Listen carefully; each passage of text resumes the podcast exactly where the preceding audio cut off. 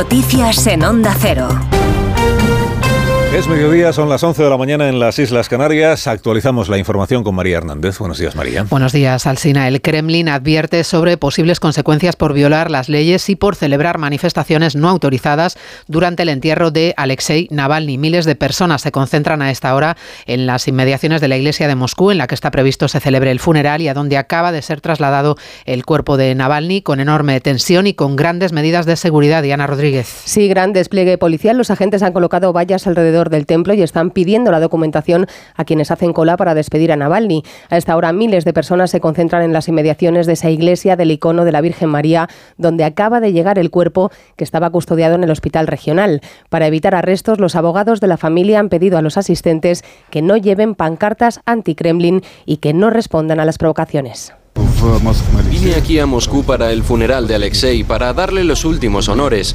Es importante para mí, para mucha gente es importante, por eso no vi otra opción que venir al funeral.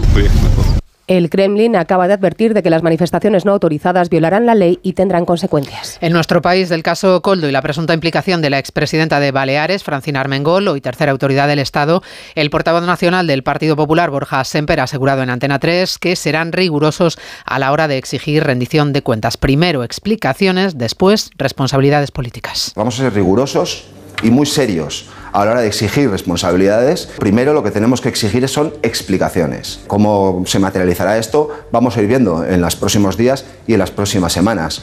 Con rigor, con seriedad y con cabeza.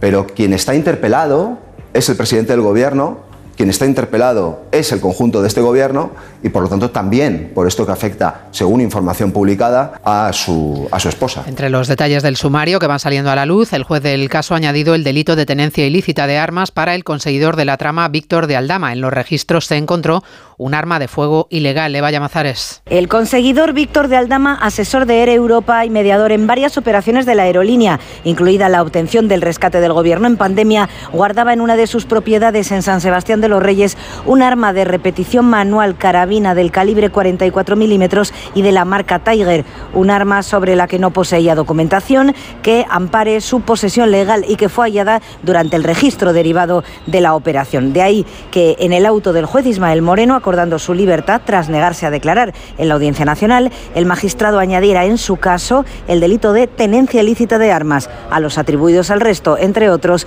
el de pertenencia a organización criminal o blanqueo.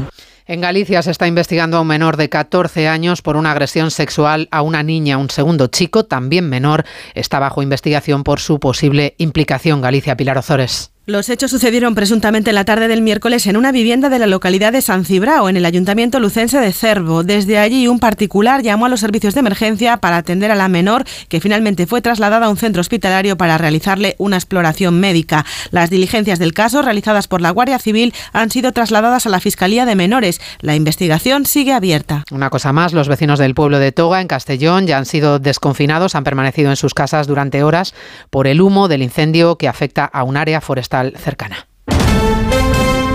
El deporte con Este Rodríguez. Comienza la jornada 27 de Liga con un duelo trascendental en Balaídos por la permanencia entre Celta a tres puntos del descenso y el Almería, último clasificado. Mañana turno para el Valencia Real Madrid, marcado por el regreso de Vinicius a Mestalla tras los incidentes de la temporada pasada. Pero la principal preocupación de Ancelotti es Bellingham. El inglés es más que seria duda para el encuentro, aunque hoy ha trabajado en parte con el grupo. Tampoco José Lu será de la partida. Baraja cuenta con toda su plantilla. El Barça juega el domingo ante el Athletic de Bilbao, eufórico tras su brillante clasificación para la final de la Copa del Rey a costa de un Atlético de Madrid obligado a resetear, que también el domingo recibe al Betis con la Champions como único objetivo. Por cierto, que los incidentes ocurridos en San Mamés antes de ese partido de semifinales de Copa entre Atlético y Atlético han dejado un detenido y siete heridos, un aficionado rojiblanco y seis erchainas. Y tras las derrotas de Real Madrid y Valencia Basket en la Euroliga, el Barcelona se enfrenta al Mónaco con el posible debut de Ricky Rubio como azulgrana. Basconia visita el Fenerbahce. Vamos ya con la pregunta que hoy formulamos en nuestra página web a los oyentes de Onda Cero.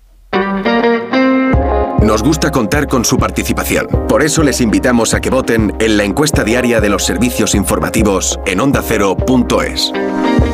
¿Cree que el PSOE debe exigir a Francina Armengol las mismas responsabilidades políticas que a José Luis Ábalos? Servicios informativos. Onda Cero. Pues luego a la una, ya sabes, Alsina, Elena Gijón, con el avance de Noticias Mediodía.